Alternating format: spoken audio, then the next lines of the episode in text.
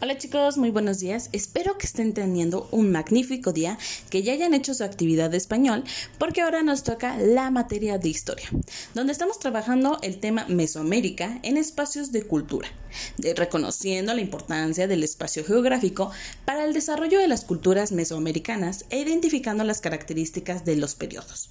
Durante la semana pasada, que fue el 31 de mayo, ustedes ya saben sobre los investigadores que han ido identificando los elementos del paisaje de nuestro país eh, y de, los, de las poblaciones dentro de las tres culturas que han sido del México antiguo, en este caso de Mesoamérica.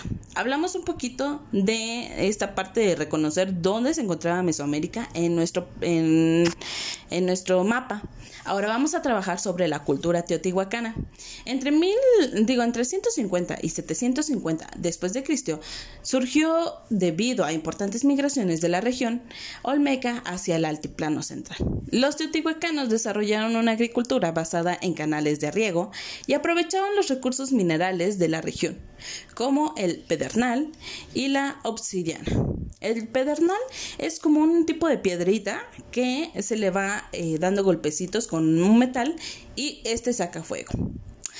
Eh, en este sentido, para poder elaborar productos que después iban a vender a los mayas y a otros pueblos. Prueba del ingenio y la capacidad de los teotihuacanos son las grandes pirámides del Sol y la Luna.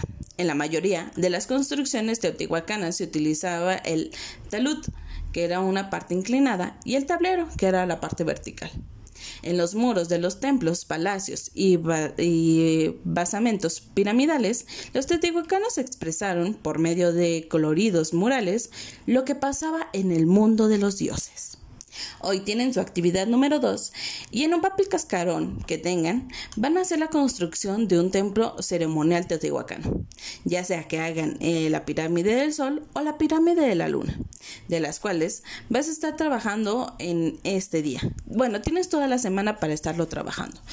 Usa tu creatividad, puedes usar cajas de zapatos, puedes usar plastilina, puedes usar, usar papel, lo que tú quieras para representar eh, la pirámide del sol y la pirámide de la luna.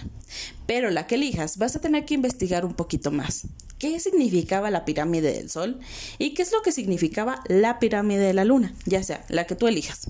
Y bueno, esa será tu actividad para el día de hoy en esta materia de historia.